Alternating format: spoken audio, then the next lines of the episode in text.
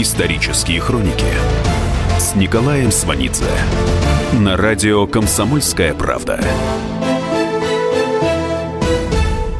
Год 1993. Ельцин никогда не уходил от вопросов по поводу событий 1993 года. Никогда ни на кого не перекладывал ответственность за применение силы 3-4 октября 1993 года. Все происходившее с Белым домом, все и в России, и в мире видели в прямом эфире. Трансляцию тогда вел американский канал CNN, и в России впрямую шла эта картинка от начала до конца. Никто трансляции не прерывал – все то, что предшествовало громким событиям у Белого дома в течение без малого двух лет, также шло в прямом эфире. Я имею в виду заседание Верховного Совета Российской Федерации во главе с Русланом Хасбулатовым. Их могла наблюдать вся страна, независимо от того, целесообразно это в разгар реформ или нет, выгодно это президенту Ельцину или дополнительно бьет по его рейтингу, заложенному в реформы. В 1992 году многие эксперты рекомендовали реформаторам создать на телевидении специальную программу, которая занималась бы пропагандой реформ. Гайдар рассказал об этом Ельцину. Ельцин ответил, «Егор Тимурович, вы хотите воссоздать отдел пропаганды ЦК КПСС? Пока я президент, этого не будет». Свобода слова для Ельцина – фундаментальная ценность. Невозможно отследить, когда он в это уверовал. Не затыкать рот журналистам – это его принцип, от которого он не отступал. Частные газеты и телевизионные каналы с конкретными владельцами Ельцина не щадили. Он был уверен, что различные позиции, различные источники информации – благо для страны. Даже заказная ложь, направленная против государственных интересов, это меньшее зло, чем цензура со стороны государства. Что касается нападок лично на него, Ельцина, он исключал властный ответ на них из-за характера, не мог позволить себе показаться уязвимым. Так было до конца его президентства.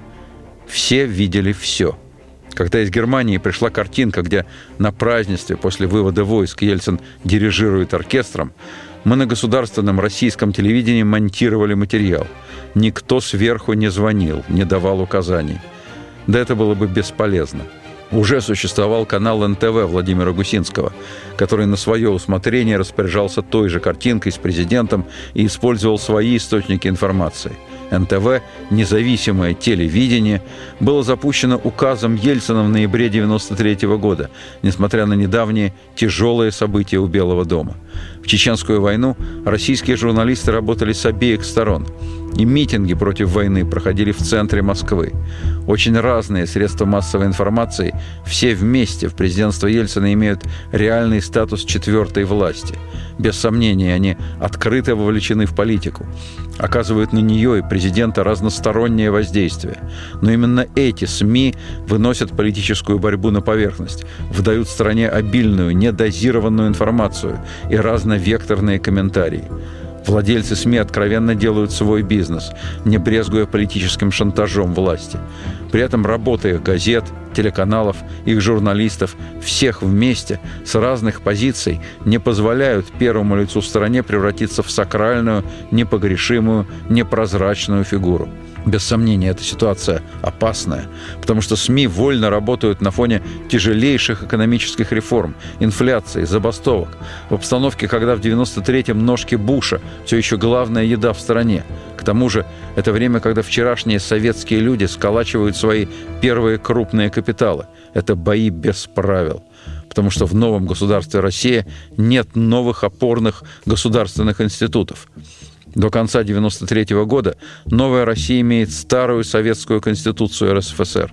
В качестве парламента сложная, тоже советская конструкция. Съезд народных депутатов России, который собирается периодически, но имеет право принимать важнейшие и окончательные решения.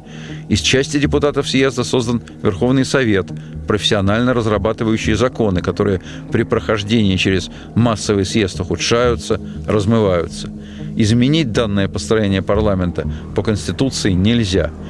Провести прямые выборы в Верховный Совет нельзя. Распустить себя может только сам парламент. Но даже если провести выборы, ситуация не упростится. В сентябре 91-го специальная аналитическая группа провела исследование для администрации президента. Если выборы провести в ноябре 91 года, то из 68 регионов России победа сторонников реформ, вероятно, в 12 регионах, но потребует исключительных усилий. В остальных 56 регионах, то есть в основных промышленных и сельскохозяйственных районах с большинством населения неизбежен проигрыш, потому что региональные промышленные и сельскохозяйственные руководители, несмотря на полный экономический крах, настроены против реформ, и они окажут воздействие на избирателей. Осенью 91-го Ельцин, президент страны, которая выступила против КПСС, против однопартийности, против засилия номенклатуры. Но эта же самая страна не пойдет против местного руководства, которое против реформ, потому что боится потерять власть. В 1991 году в прошлом осталось противостояние российской власти и старых структур КПСС. Теперь противоборство возникает внутри самой российской власти. Нет КПСС, нет СССР. Но суть старого противоборства воспроизводится на новом витке. У президента и его курса сходу появляется непримиримая оппозиция. Если в конце Советского Союза оппозиция ассоциировалась с демократическими силами, оппозиция Ельцину – активные консерваторы – еще вчера они пользовались всенародной ненавистью. Теперь, в условиях тяжелых реформ, объявленных президентом, они рассчитывают на успех. Они – это оттесненная коммунистическая бюрократия, плюс советский директорский корпус, который еще не знает, что ему делать с реформами, плюс ищущие себя региональные элиты. Лидером этих разнообразных сил становится председатель Верховного Совета Руслан Хасбулатов. Исторические хроники с Николаем Сванидзе на радио «Комсомольская правда». В дальнейшем начало реформ, юридическое оформление развала Союза будет представлено и вбито в массовое сознание как личное самоуправство Ельцина и результат его неограниченной власти – в реальности президент Ельцин в 1991-1993 годах имел пространство для маневра, жестко ограниченное парламентом. Съезд депутатов мог в любой момент отправить правительство в отставку. Съезд депутатов мог достаточно просто отрешить президента от должности. И вообще съезд депутатов по действующей Конституции имел приоритет перед президентом, был выше, главнее его – эта правовая ситуация объясняет, почему к председателю Верховного Совета Хасбулатову очень быстро примыкает вице-президент Александр Рудской, ранее избравшийся вместе с Ельцином на пике ельцинской популярности. Реформы объявлены в ноябре 91-го, а в начале декабря, во время поездки по оборонным заводам Сибири, Рудской называет только что сформированное правительство учеными мальчиками в розовых штанишках – После Рудского 13 января 1992 года на встрече с делегацией итальянского сената делает заявление Хасбулатов. Верховному Совету России необходимо или предложить президенту сменить недееспособное правительство, или в соответствии с конституционным правом самому сменить это правительство. Это заявление сделано Хасбулатовым через 13 дней после практического начала реформ.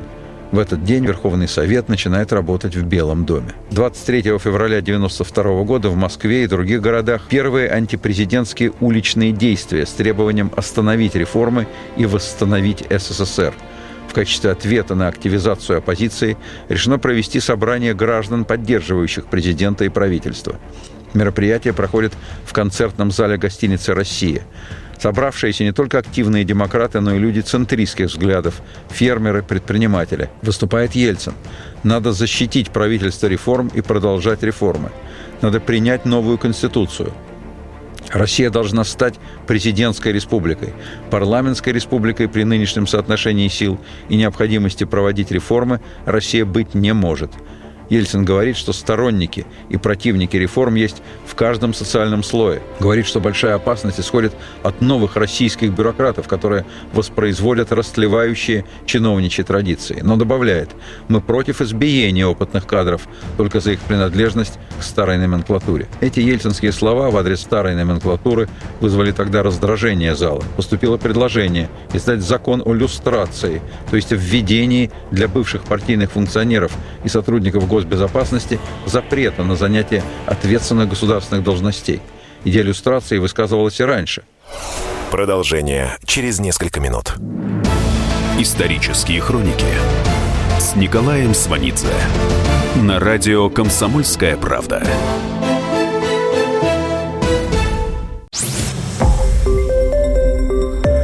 Радио «Комсомольская правда». Более сотни городов вещания и многомиллионная аудитория. Челябинск 95 и 3 FM. Керчь 103 и 6 FM. Красноярск 107 и 1 FM. Москва 97 и 2 FM. Слушаем всей страной. Исторические хроники с Николаем Сванидзе на радио «Комсомольская правда». После путча августа 1991 года в обществе был запрос на открытие информации о механизмах госуправления, о расправах над невинными, о подавлении инакомыслия и тотальной слежки. В октябре 1991 Президиум Верховного Совета России создал комиссию по организации передачи приема архивов КПСС и КГБ СССР на государственное хранение и их использованию – Председателем комиссии стал советник президента Дмитрий Волкогонов. Когда в декабре 1991 года члены комиссии приезжают в подмосковный город Чехов в главное архивное хранилище КГБ, выясняется, что со второй половины 1990 года началась массовая чистка архивов. Уничтожение документальных следов деятельности КГБ идет в соответствии с секретным приказом главы КГБ Крючкова приказ под номером 20111 от 6 сентября 1990 года о совершенствовании системы учета и хранении документов на агентуру органов безопасности, то есть приказ о ликвидации следов сыска. Приказ Крючкова предписывал завершить эту работу до конца 1990 года. По информации сотрудников хранилища, только в Центральном архиве на начало 80-х числилось 95,7 тысяч гласных и негласных осведомителей. И такие архивы в разных городах страны. И в каждом значится несколько тысяч людей, которые на деньги налогоплательщиков заняты доносами, слежкой, прослушкой в научных коллективах, в литературных кругах, в университетах, медицинских учреждениях, школах. Все это уже после официального осуждения сталинского беззакония. Паническая ликвидация архивов КГБ после августа 1991 года идет уже по инициативе снизу. В этой ситуации президент Ельцин отказывается от идеи иллюстрации. И не потому, что он в прошлом секретарь обкома. У Ельцина невероятное чутье на угрозу гражданской войны. Он отчетливо представляет, до какого смертоубийства страна опять может дойти на очередном историческом повороте. Какая новая волна доносов пойдет в совершенно больном обществе. Консервативные силы в ответ не церемонились. Исторические хроники с Николаем Сванидзе на радио «Комсомольская правда». В апреле 1992 года, через 4 месяца после начала реформ, шестой съезд народных депутатов России требует отставки правительства. Это прямой выпад против президента. Ведь и правительство, и курс – это выбор президента. В октябре 91-го, представляя съезду план реформ, Ельцин сказал, «Ваш президент этот выбор сделал. Это самое главное решение в моей жизни». Тогда на съезде 876 голосов против 16 было за освобождение цен, приватизацию и сокращение бюджетных расходов в целях обуздания инфляции. В телевизионном обращении накануне освобождения цен Ельцин обосновал свой выбор. Отменяя госконтроль над экономикой, Россия отказывается от системы, которая заточена исключительно на военное производство.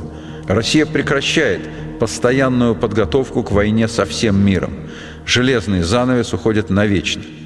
Тот момент ни президент, никто не в состоянии представить, в каком тупике находится страна, где в военном производстве занято до 30% работающих в промышленности.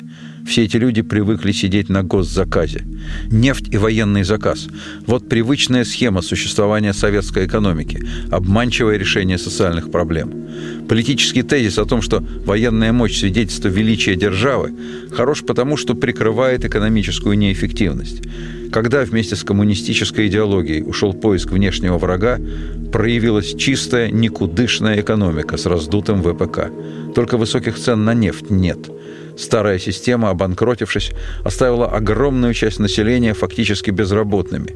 Чтобы все эти люди из ВПК смогли кормить себя, надо перестроить всю экономику и политическую систему. Но людям нет дела до всей этой логики. И пути назад нет. Это тяжелейшее положение, необыкновенно выгодно для противников Ельцина. Они ловят моменты, требуют отставки правительства реформ. Гайдар выдвигает ультиматум. Либо вы поддерживаете правительство, либо правительство правительство уходит в отставку, и дальше вы, ребята, сами.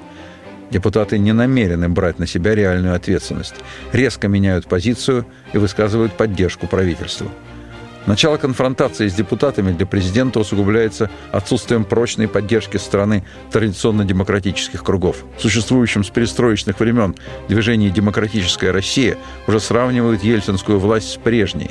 Глава движения Юрий Афанасьев говорит, как была та власть, противостоящая обществу, так и это остается противостоящей обществу.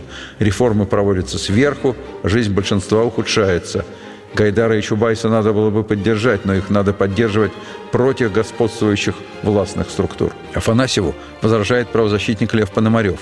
Переход демократов в оппозицию к президенту означал бы конец всех реформ и всей демократии в нашей стране. Объективно это именно так. Страна всенародно избрала Ельцина и делегировала ему полномочия по изменению существовавшего и опостылевшего строя. У людей после советской власти нет никакого гражданского опыта. И, как мы теперь знаем, еще долго не будет.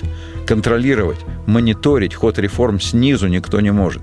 Нет никакой самоорганизации. Получится то, что сможет или не сможет он, Ельцин. Страна доверилась ему и ждет – Ельцин идет на уступки главным силам, которые лоббируют в Верховном Совете – советской промышленной элите. Вводит в правительство Гайдара бывшего министра нефтегазовой промышленности Виктора Черномырдина, зама Хасбулатова в Верховном Совете Владимира Шумейко. Главная задача – сохранить Гайдара и утвердить его премьер-министром на очередном съезде. «Лучшего премьера мы не найдем», – говорит Ельцин. В поисках компромисса он отправляет в отставку своего реального заместителя Геннадия Бурбулиса, с которым прошел избирательную кампанию. Человека стратегически мыслящего, сыгравшего огромную роль в создании правительства реформ. Но седьмой съезд в декабре 92-го, несмотря на все президентские компромиссы, с самого начала агрессивен. Ельцин выступает на десятый день съезда. Говорит, что все, что он здесь наблюдает, это ползучий переворот. Цель – заблокировать реформы. Верховный Совет, его руководство и председатель превращаются в единовластных правителей России и не отвечают ни за что. Вижу выход из глубокого кризиса власти в одном – во всенародном референдуме. Прошу граждан определиться, с кем вы. На следующий день председатель Конституционного суда Валерий Зорькин устраивает своего рода примирение Ельцина со съездом в лице Хасбулатова, после чего съезд проваливает кандидатуру Гайдара. В январе Конституционный суд снимает президентский запрет на деятельность Фронта национального спасения. Фронт превращается в легальную организацию, которая открыто призывает к свержению власти. Коммунисты проводят объединительный съезд. На нем присутствуют вышедшие из тюрьмы члены ГКЧП. Открывается очередной восьмой съезд народных депутатов. Хасбулатов заявляет, что больше никаких компромиссов с Кремлем не будет. Съезд решает, что референдум, о котором говорил Ельцин, проводить нецелесообразно. Невзирая на наличие всенародно избранного президента, парламент объявляет себя верховной властью в стране. За несколько дней до этого у Ельцина умерла мать, Клавдия Васильевна, из уральского рода Старыгиных, который породнился с родом Ельциных. Это были большие, крепкие крестьянские семьи. И жили в большом селе. В Басмановском в 1908 году 324 двора. У деда Ельцина, Игната Якимовича, мельница, молотилка, жатка, лошади, коровы. Засевает до 12 гектаров земли. В его семье четыре сына – Иван, Дмитрий, Николай, Андриан. В гражданскую войну Ельцины не воевали ни за красных, ни за белых – 20-е годы Игнат Ельцин платит уже советскому государству один из самых больших налогов в Басмановском. Его имущественное положение зажиточный. Но по тем временам это статус среднего уральского сибирского крестьянина. С началом раскулачивания Игнат Ельцин приравнен к полупомещику и с женой Анной выслан на север Уральской области. Туда же высланы и свояки Ельциных Василий и Афанасий Старыгины. Их взрослым детям разрешили остаться в своем районе, но все имущество отобрали, зачислили в колхоз. Борис Ельцин родился в разгар голода, вызванного раскулачиванием и коллективизацией. Его родители с ним, как тысячи других, из деревни от голода бегут в город. Ельцины в Казань на строительство авиационного завода. В Казани отца Ельцина Николая и его брата Андриана арестуют за разговоры о плохой еде в столовой и сошлют на лагерную стройку канала «Волга-Москва». Старшего брата Николая Ельцина, Ивана, арестуют в 1935-м, отправят в ссылку на строительство Березняковского химкомбината. В Березняки позже съедутся все братья Ельцины. Туда же после ссылки приедут старшие Старыгины. Игнат Ельцин умрет в ссылке. Его жена выживет, приедет в Березняки к детям. Березняки – огромная стройка.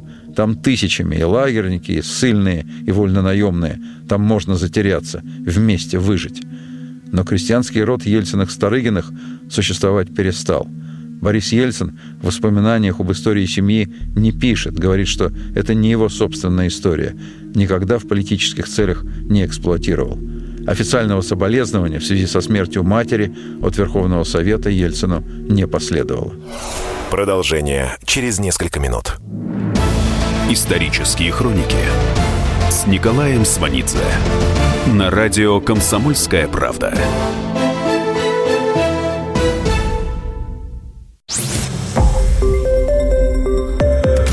Радио «Комсомольская правда». Более сотни городов вещания и многомиллионная аудитория. Ставрополь 105 и 7 FM. Эм. Севастополь 107 и 7 FM. Эм. Калининград 107 и 2 FM. Эм. Москва 97 и 2 FM. Слушаем всей страной. Исторические хроники с Николаем Сванидзе на радио «Комсомольская правда». 20 марта 1993 года Ельцин выступает с телеобращением. Президент говорит, Восьмой съезд стал генеральной репетицией реванша бывшей партноменклатуры. Народ попросту хотят обмануть. Ельцин говорит, что на 25 апреля назначается всенародное голосование о доверии президенту по проектам новой Конституции и закона о выборах парламента – Ельцин говорит, что подписан указ об особом порядке управления до преодоления кризиса власти. Съезд не вправе отменять распоряжение президента и правительства, иначе в стране в разгар реформ двоевластие и хаос. Вице-президент Рудской тут же до опубликования передает текст указа в Конституционный суд. Конституционный суд собирается на экстренное совещание и объявляет неопубликованный текст указа незаконным. Секретарь Совета Безопасности Юрий Скоков, человек из ельцинской команды отказывается визировать указ. Скоков близок к силовикам, и его отказ говорит о настроениях в руководстве силовых структур. Ельцин смягчает текст указа. Ельцин встречается с Хазбулатовым. Безрезультатно. Ельцин отправляет в отставку двух базовых гайдаровских министров. Министра экономики Нечаева и министра финансов Борчука, но назначает либерала Бориса Федорова. Ельцин сохраняет курс. Верховный Совет созывает внеочередной съезд. Руководство Верховного Совета пытается включить в повестку дня голосования вопрос об отрешении президента от власти. Не хватило около 40 голосов. Через день вечером на съезде неожиданно появляется Ельцин. Он прямо на теннисной тренировке принял решение обратиться к депутатам. Поехал срочно, как был, непричесанный. Сказал, ничего, пусть они увидят настоящего Ельцина. С трибуны он говорит, неужели мы разойдемся с разногласиями? Я, конечно, тоже вместе с вами. Может быть, более ответственен за такую ситуацию. Я считаю, что нужно успокоиться. Он очень эмоционален, это производит впечатление на зал. Ночью опять переговоры с Хасбулатовым. Утром расширенная встреча. Договорились провести досрочные выборы и президента, и депутатов. Ельцин лично рискует, но готов на это ради выхода из тупика. Депутаты, узнав о договоренности, сходу ставят вопрос об импичменте президента. В это время сторонники Ельцина на митинге на Васильевском спуске. Ельцин перед ними на грузовике. Для импичмента не хватило 72 голосов. Переворот не состоялся. На следующий день съезд дает добро на референдум. четыре вопроса. Для краткости привожу их в свободной форме. Первый. Доверяете ли вы президенту? Второй. Одобряете ли вы социально-экономическую политику президента и правительства? Третий. Нужны ли досрочные выборы президента? Четвертый. Нужны ли досрочные выборы депутатов? 25 апреля 1993 года голосование на референдуме показало, больше 50% доверяют Ельцину, больше 50% поддерживают его социально-экономическую политику. Идея досрочных выборов президента не поддержана. За перевыборы депутатов 43%, 19% против, остальные не определились. То есть результаты референдума крайне разочаровывающие для противников Ельцина. Через пять дней – 1 мая 1993 года антипрезидентские силы под красными флагами выходят на улицу. Исторические хроники с Николаем Сванидзе на радио «Комсомольская правда». В конце апреля 1993 года многие наблюдатели считали, что сейчас самый подходящий момент для распуска съезда – Референдум проведен в соответствии с Конституцией, и Ельцин выиграл в конституционном поле.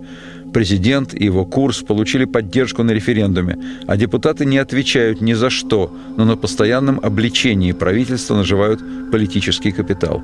Самый момент распустить съезд. Ельцин на распуск не идет. Оппозиция давит.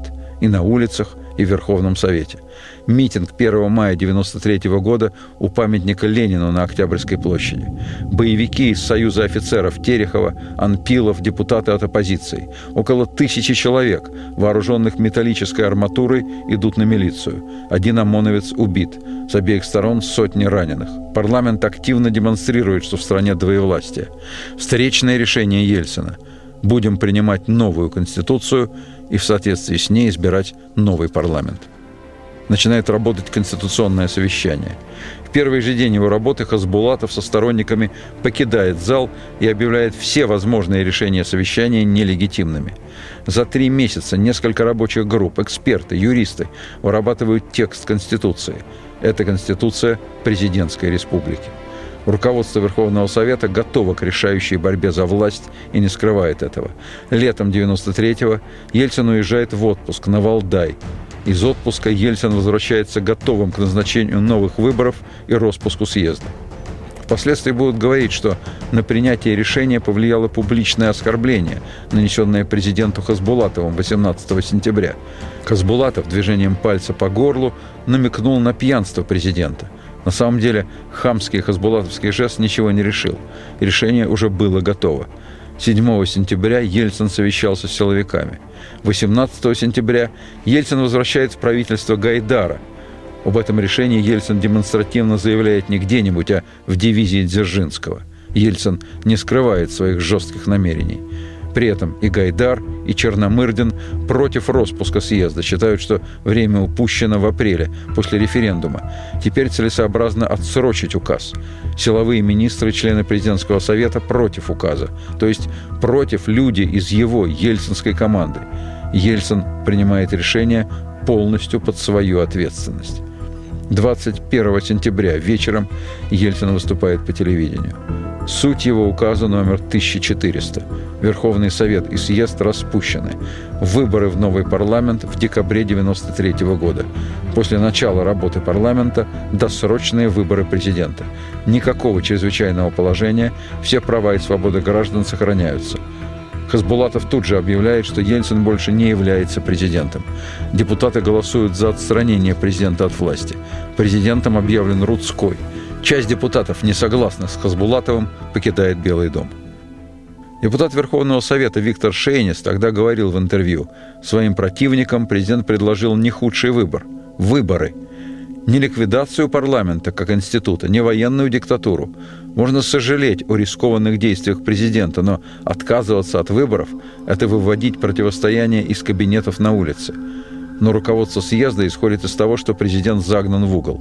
Компромиссный вариант – выборы и парламента, и президента – даже не рассматривается в Белом доме. 23 сентября Ельцин подписывает указ о досрочных выборах президента 12 июня 1994 года. Если бы не события 3-4 октября, от них невозможно было бы отказаться. В тот же день, 23 сентября, люди в камуфляже штурмуют штаб-квартиру вооруженных сил СНГ на Ленинградском проспекте. Убит милиционер. Убита женщина, стоявшая у окна в соседнем доме. Виктор Анпилов из леворадикальной трудовой России в это время с балкона Белого дома заявляет, что штаб-квартиру штурмует Союз офицеров и призывает людей присоединиться. Белый дом оцеплен. Внутри оцепления сторонники съезда. В Белом доме отключены электричество, вода. Главное условие снятия блокады – сдача оружия. Весь конец сентября на разных уровнях переговоры. По договоренности с премьером Черномырдиным в Белый дом идут несколько глав регионов, в том числе глава Калмыкии Кирсан Улюмжинов. Он сообщает, вооруженных около 600, стволов около тысячи, пистолетов около двух с половиной тысяч. Приднестровцы смогли провести пулеметы около 20, и столько же там было. Есть гранатометы. Они говорят, что есть «Стингер». В конце сентября начинается брожение в регионах. Активизируются главы региональных советов, избранные во времена КПСС. Они выдвигают ультиматум президенту – отменить указ. Им кажется, что центральная власть ослабела, и наступил момент для передела власти. Казбулатов отказывается от переговоров с президентской страной.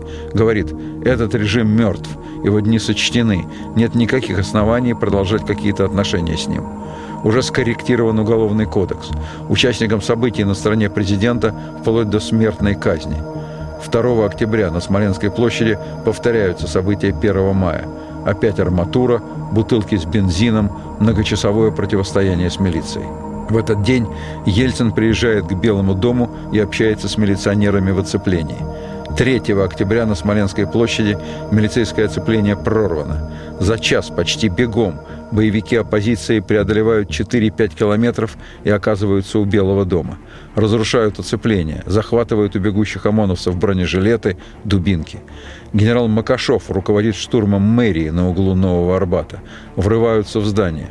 Генерал Макашов призывает к захвату Останкина генерал Макашов, Терехов со своим союзом офицеров, глава националистической фашистской организации «Русское национальное единство» Баркашов, наконец, в главный момент борьбы за власть выходит в первые ряды. Хасбулатов их уже не интересует. Их боевики идут брать Останкина. Телевидение перестает работать. Журналистка Вероника Куцилла, работавшая тогда в Белом доме, комментирует эйфорию депутатов и боевиков. Если можно взять телевидение, значит можно взять все – представить всю эту мразь в правительственных креслах, фашисты на улицах, вскидывающие руку, народ, приветствующий освободителей. Из резервной студии начинает работать российское телевидение. Гайдар призывает москвичей выйти к Моссовету в поддержку законной власти. Многие чиновники в этот момент уже говорили «все кончено, нас всех перережут». Егор Гайдар в этот момент идет к Моссовету, где собираются москвичи.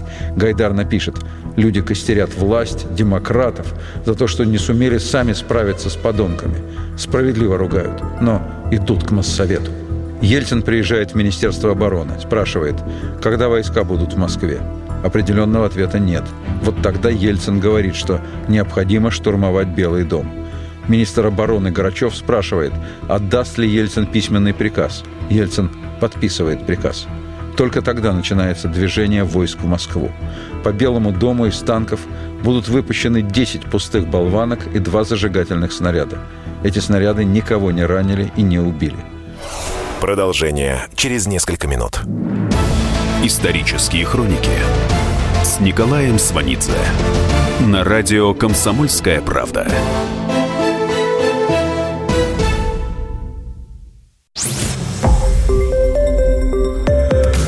Радио «Комсомольская правда». Более сотни городов вещания и многомиллионная аудитория. Иркутск 91 и 5 FM. Эм. Красноярск 107 и 1 FM. Эм. Вологда 99 и 2 FM. Эм. Москва 97 и 2 FM. Слушаем всей страной. Исторические хроники с Николаем Сванидзе на радио «Комсомольская правда». Бой в самом Белом доме продолжался несколько часов. О происходившем 3-4 октября вспоминает правозащитник, писатель, тогда участница добровольческой сан-дружины Анна Каретникова. Мы поднялись на мост, была огромная действительно толпа народа. Некоторые подсаживали на плечи детей, чтобы показать, как стреляет танк. Они аплодировали каждому выстрелу из танка, смеялись, будто это был салют. Вдруг вокруг меня стали падать люди. Кто-то закричал «Ложись!» На сейве, похоже, сидел снайпер. Не знаю чей, но что-то его переклинило, и он бил по явно мирной толпе. Я подбежала к двоим. Им уже ничего не надо было. Мы побежали с моста, а за нами толпа. На Калининском шел сплошной шквал огня. Из дворов в ответ со стороны Сева и Белого дома. Скорые отказались ездить на Калининский. Трехсоток, в смысле раненых, это термин еще с Афгана. Так вот, их от мэрии надо было оттащить пешком до глобуса. Туда гаишник по рации медицину вызывал. Я выползла в первый раз на раненую, которая бежала за своей собакой и получила пулю в бедро ровно на разделительной полосе Калининского проспекта. Меня очень бесило, что сейчас меня убьют. У меня были большие планы. Когда сказали, что трехсотые у Белого дома, мы поползли туда. А нам навстречу бежали мародеры. И дедушки, и мальчики. И тащили из Белого дома, что попало. Тащили ксероксы, принтеры. Один пацан пер несколько банок варенья, а еще один здоровенную стопку книжек Хасбулатова. Мы залегли за тротуарным бортиком. Потом от Белого дома с носилками ползли обратно. Да, забыла сказать, как убили парламентера, двинувшегося в Белый дом под белым флажком. Одним выстрелом, сразу. Потом мы пошли сказать, чтобы скорые отправили в Белый дом. А мне в ответ, кого вести? Фашистов? Ты, значит, предательница? Ты за фашистов? Я в ответ говорила и орала про всякие медицинские клятвы, про гуманизм и светлое будущее – Откуда-то возник мужик с рацией. Скорые поехали. Моя мораль такая, антивоенная. На войне не ведут себя прилично. И что-то все какие-то уроды. Это чистое зазеркалье, где нормальные понятия не играют. Вот эта начавшаяся война тогда была свернута Ельцином. Она не выплеснулась дальше. Уже началась, но сразу закончилась. Исторические хроники с Николаем Сванидзе на радио «Комсомольская правда».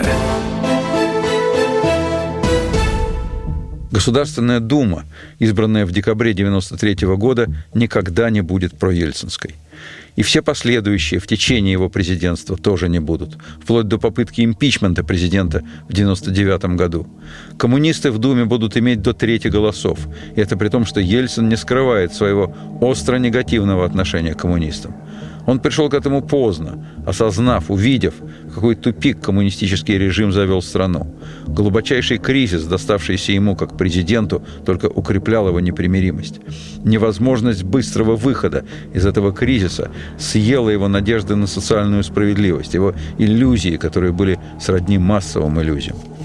23 февраля 1994 года Государственная Дума в соответствии с новой Ельцинской конституцией объявляет амнистию всем участникам событий 3-4 октября 1993 без ограничений на участие в политике. Заодно амнистированы участники событий августа 1991 года. Объединение этих событий в определенном смысле правомерно. 93-й – попытка реванша за 91-й. Начало президентства Ельцина шло с оптимистическим ощущением, что старая власть умерла, но по ходу дела стало казаться, что слухи о ее смерти сильно преувеличены. Просто старая власть мутирует, успешно делает вид, что это вовсе не она, уродливое порождение либеральных реформ. И только постепенно, окончательно выяснится, что советская власть не намерена сдаваться, что это она, Софья Власьевна, просто в новом обличии – для непосвященных Софья Власевна – это диссидентско-литературное прозвище советской власти. Так вот, она дождалась от Ельцина реформ, на которые боялась решиться сама. Ей, собственно, нужен был официальный запуск изменений в экономике. Но логика реформ ей чужда, потому что опасна. Не надо никаких равных правил игры. Их не будет, как и не было. Ельцин же видел это, когда в барачном детстве залезал в спецотдел продуктового магазина, где был белый хлеб, сыр и тушенка для начальства, и куда не пускали простых людей. Тогда он сказал, что будет начальником. И вот он им стал. Как он мог защитить население от старой и новой номенклатуры? Руководство Верховного Совета, избранного еще в советские времена, вместе с промышленными лоббистами, развязав борьбу за власть, сбило темп, курс начатых реформ, свалило правительство, состоявшее из нечиновных людей – правительство, которое возглавлял президент Ельцин, которое начал реформы, но не имело возможности их завершить. Без малого двухлетняя острейшая политическая борьба означала, что в президентское окружение втискивались люди, имеющие конкретные личные цели, совсем не похожие на выбранного Ельцином Гайдара – После октября 93-го эти люди считают себя вправе получить вознаграждение в виде влияния на политику и, главное, на экономику. Они будут давить, шантажировать, интриговать. Но дело не в конкретных людях, а в объективной ситуации. Региональная и околопрезидентская элиты формируются за счет бывших советских чиновников и депутатов.